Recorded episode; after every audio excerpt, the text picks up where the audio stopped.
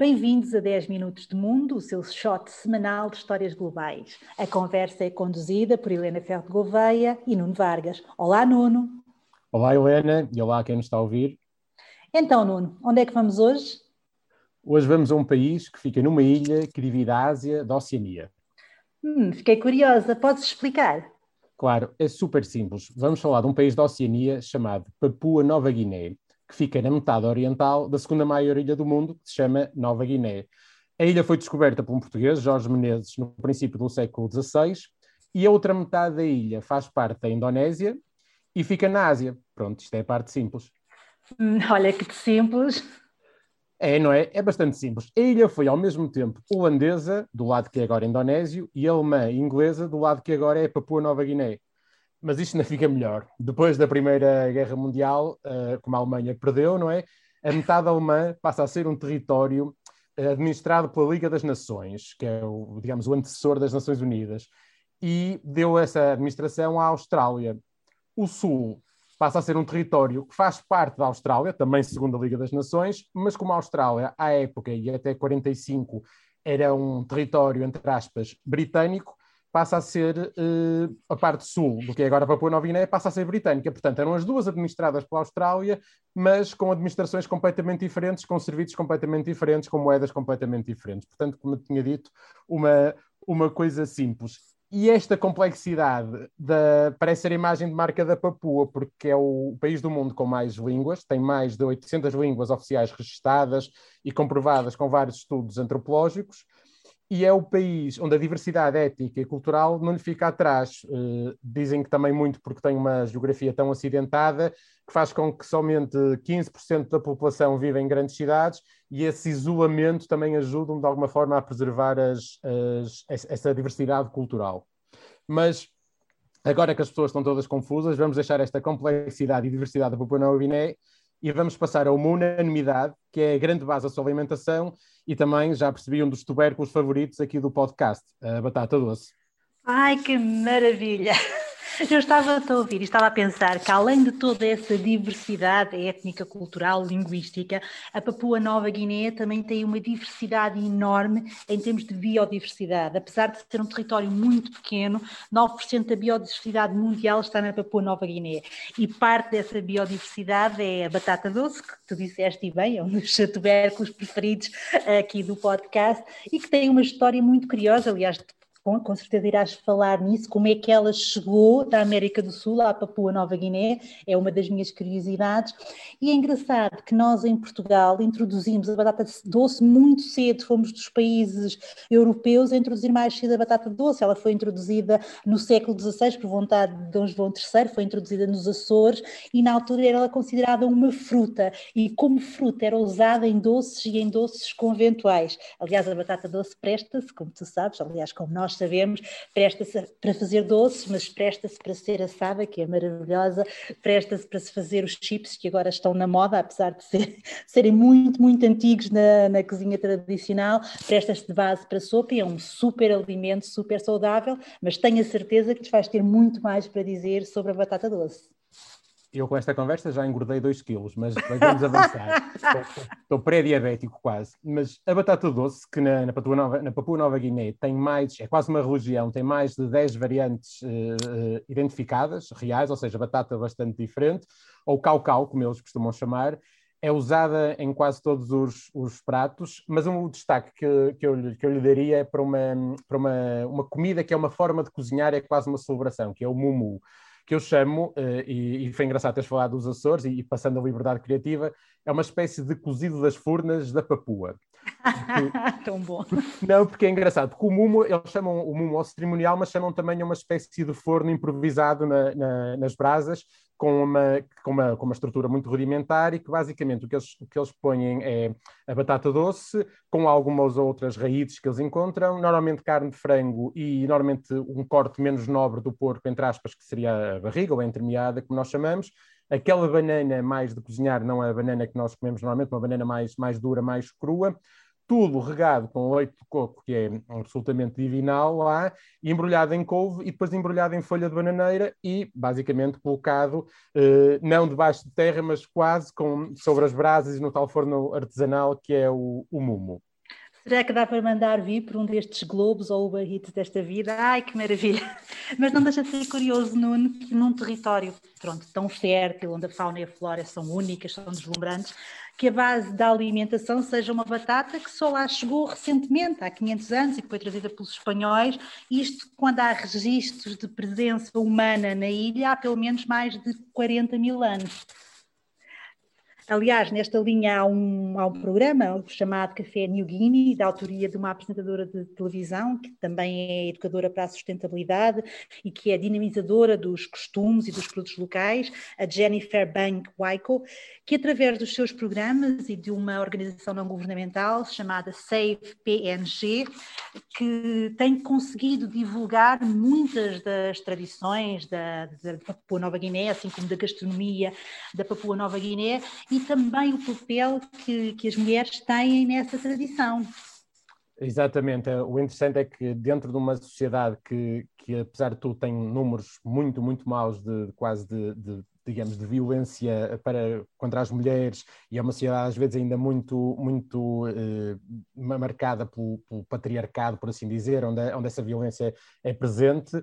Eh, há, existem pessoas com uma, com uma há, existem várias, várias mulheres destacadas e, e a Jennifer Bangwenko, que eu, como tu falaste, que é engraçado teres trazido esse nome, eu descobri há pouco tempo que ela é colega do liceu de um amigo meu que, Ai, que na Papua, que é, foi interessante porque estávamos a uma altura a falar, ele, ele trabalha em, em Hong Kong, fundos de investimentos, startups, outra parte da, da, minha vida, e de repente estamos a falar e tal, não sei, Papua, como é que vai, como é que para visitar, aquela coisa de, de vou-te ajudar a visitar, e ele diz, não, uh, a Jennifer, a Jennifer, eu, a Jennifer, mas eu conheço esse nome, é do Café New Guinea, ele, sim, sim, a minha colega do liceu, e pronto, fomos vendo e fomos percebendo que é, que é uma daquelas, daquelas coisas interessantes, e ela, ela, para além da sustentabilidade da terra e dos produtos locais, também fala de outras coisas que, que a Papua tem, uh, uh, que são às vezes mundialmente conhecidas e que, não, uh, e que não, as pessoas não sabem a sua origem. E um dos meus favoritos é o, Bilum Bag, que é um saco feito de tecido entrelaçado, que vemos em montes de sítios no mundo, em montes de coleções de, de moda, e que, e que a maior parte dos portugueses, e, ou, ou mais, se calhar mais portuguesas, costumam levar para a praia no verão e que com, com padrões lindíssimos, é uma, é uma criação uh, da, da, Papua Nova Guiné e o interessante daquilo é que o Bilum significa em toque pisin, que é digamos a língua mais falada das 800 que há na, na Papua Nova Guiné, significa útero. E o mais bonito, perdão-me a, a, a, expressão, é ver muitas vezes as mães a carregarem os, os, seus, os seus filhos, os seus bebés, dentro desses sacos encostados a si e eles a dormirem placidamente a maior parte do tempo, mas vemos muitas vezes uh, homens e mulheres a levarem um saco pendrado ao pescoço com as suas compras e é uma coisa quase que faz parte da identidade, é assim quase, quase a camisola do clube, uma, uma, uma, uma, digamos, um prolongamento da sua, da sua identidade. E esse saco é, tão, é interessante porque vemos aí nos, nos Pinterests e nos Etsy's da vida a vender como uma coisa muito interessante e em várias coleções, como eu digo, e ninguém sonha que aquilo é originário da, da Papua Nova Guiné e é originário e protegido. A Unesco declarou o Património Material da Humanidade. E, e, é interessante que, além de ter essa função muito bonita, como tu referiste, de transporte de, de crianças, um bocadinho útero, eh, também é aceito, por exemplo, como urna de voto nas eleições locais do lado indonésio da ilha, aliás, como, como referiste, Nuno.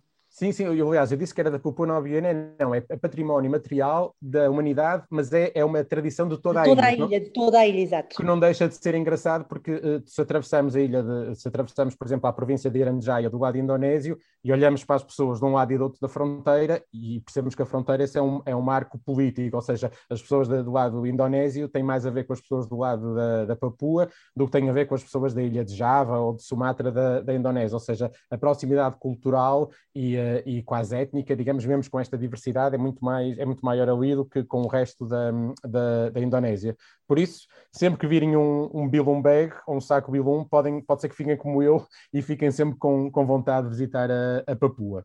Tu gostavas era de acabar em Sing Sing. Bem, antes, antes que as pessoas pensem que a Helena me quer mandar para aquela infame prisão americana que aparece em tantos filmes, uh, Sing Sing é o que se chama um festival tribal na, na Papua Nova Guiné. As diversidades culturais da Papua assentam um bocado nas, nas, centenas de tribos e cada um tem os seus costumes e a, e a, sua atitude e a sua cultura. E como todas as relações intertribais muitas vezes são pautadas por alguma tensão e há muitos conflitos até, até, até tribais, os 5-5 servem de alguma forma para que cada um extravase e dê de cá para fora a sua cultura, as suas danças, as suas músicas ou as suas tensões, como alguém diz. E, e o interessante disto é que isto é feito de uma forma completamente pacífica e é, uma, é um festival, uh, são vários festivais uh, que acontecem na, em, em toda a parte da Papua.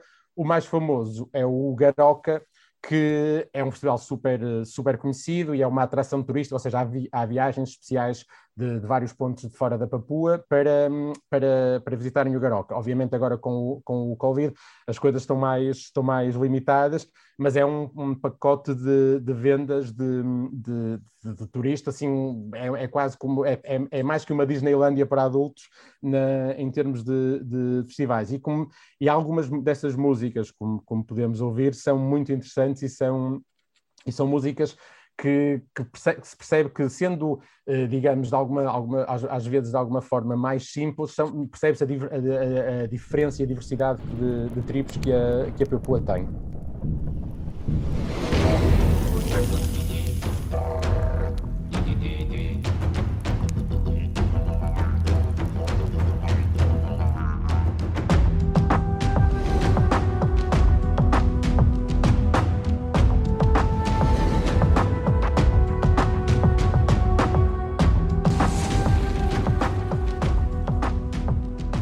Fantástico aquilo que acabaste de, de nos contar e tenho a impressão que nos vais trazer também um bocadinho de, portanto, do idioma ou dos idiomas falados de Papua Nova Guiné que nos vais aqui ensinar algumas palavras para quando nós, quando acabar a Covid, quando se puder voltar a viajar e se decidirmos ir para esta ilha magnífica, podermos usar o nosso vocabulário entretanto aprendido. Isso, isso farei com todo o gosto. Aliás, tenho alguma, alguma, algum, algum uh, soft spot, por assim dizer, por estas, por estas palavras. Elas são quase todas em toque pisin, que é, digamos, a língua que, que mais, mais fala e que é mais é transversal a quase toda a Papua Nova Guiné. E, obviamente, para as pessoas que não estão a ouvir, a Papua Nova Guiné é um país a visitar, mas com algumas, com algumas limitações. Continua a ser o país com os índices de criminalidade mais altos do mundo, mas conseguimos, por exemplo, fazer uma viagem de, de como a Helena disse, da biodiversidade para conhecer coisas na, na selva, da fauna e da flora. Só dizer uma coisa, porque falaste em biodiversidade e é uma curiosidade. A Papua Nova Guiné, por exemplo, é um dos poucos países onde existe um raríssimo pássaro venenoso. Normalmente as aves não são venenosas, mas na Papua Nova Guiné existe um pássaro venenoso que é o pituí, que é muito bonito, mas ao mesmo tempo muitíssimo, muitíssimo perigoso. Até os próprios caçadores locais, e que, que têm uma tradição, conhecem, evitam tocar ou matar esses pássaros. Sim, e, e, é, é interessante porque eu tenho um amigo papuano que diz sempre: já viste? Aqui até os pássaros bonitos são perigosos, são venenosos. e acho que eles têm alguma dessa, alguma dessa, eles são muito orgulhosos e são muito orgulhosos da, da família, da tribo e depois do, do, país, mas eles têm assim essas próprias tensões porque vão percebendo que, que há coisas que podiam, podiam um, que, são, que são tão particulares da Terra que, que, são tão fortes que às vezes são difíceis de contornar. E falando de pássaros, também há o que eles chamam o Bird of Paradise, o, o a ave do paraíso, que uh, faz parte da, da bandeira. E a bandeira, a Papua Nova Guiné é um país recente, tem 45 anos, foi, foi, foi tornou-se independente da, da Austrália, antes Reino Unido, em 75, e foi uma, uma papuana de 15 anos que desenhou a bandeira e ganhou num concurso, ou seja, a bandeira, como muitas da região, tem uh, de um lado as estrelas do, do, Cruzeiro do Sul, a constelação que é uh, maioritariamente visível no, no, hemisfério sul, e do outro lado tem a Ave do Paraíso. E, um, e o que eu, estava a dizer, podem fazer uma viagem uh, para explorar a fauna e a flora, podem fazer uma viagem para, para explorar as ondas magníficas e as praias magníficas, obviamente com muitas limitações, não é uma coisa para andarmos de um, para um lado para o outro transportes, nem mesmo na capital. Eu às vezes uh, tinha um, um, dos, um, dos, meus amigos que, que me dizia sempre, é, tu que gostas de comer, isto para ti é mesmo um roteiro espetacular de quatro restaurantes, porque são os restaurantes que podemos ir sem, sem, sem que nos tentem raptar ou que nos tentem levar a algum lado. Agora, dito isto, é um país a visitar com os cuidados, como, como se vamos a um país de, com um certo tipo de tradições, temos que, temos que ter um lenço ou temos que ter alguma coisa, ou seja, há essas limitações, mas é um país que, que vale imensamente a pena. Agora, esta foi uma resposta muito Fidel Castro à tua pergunta sobre as, sobre as, as palavras. Vou dizer as minhas favoritas para, para as pessoas perceberem o coloquialismo também que existe, que existe na Papua. O right, que imaginas o que é que quer dizer, Helena? Sim, isso é uma, já vai aí uma miscigenação do inglês, é como é que estás, provavelmente. Exatamente, é o olá, como é que estás, como é, como é que vais. Depois há o sorry, no good. Ah, isso é maravilhoso, é outra vez um, uma espécie de, de, inglês também aí, não? Exatamente, é o não, obrigado, eu acho demais o no good, o no good, porque é, é basicamente, dá para dá obrigado, mas dá, dá para não, não estou interessado, mas, não, mas é o, o obrigado. E, um, e depois há um que, que é completamente, que é assim dito mais ou menos alto, que é o, é o Gut, que é como vai, que a mim me faz lembrar, eu tenho estas coisas, isto é como é que o nosso Vaias pessoal, que faz-me lembrar daquelas personagens do, do Star Wars, de, que, que falavam um inglês diferente e misturado com, com línguas de, daqueles planetas, e acho, acho lembrava-me sempre disso e eles diziam, sim, sim, de certeza que foi o Jorge Lucas se inspirou em, em nós. Também achava piada esse, esse orgulho dos, dos papuanos. Depois, para, tem, tem uma que eu acho deliciosa, que é o, o Minó Kai Kai Meat, que basicamente quer dizer sou vegetariano. Portanto, no Kai Kai, kai, kai quer dizer comida, não é? E meat, que, que vem de, do, do inglês carne. E depois há o, o Kai Kai Long Morningstan, Kai Kai, já as imaginas, quer dizer comida, Morningstime é de manhã, é o pequeno almoço.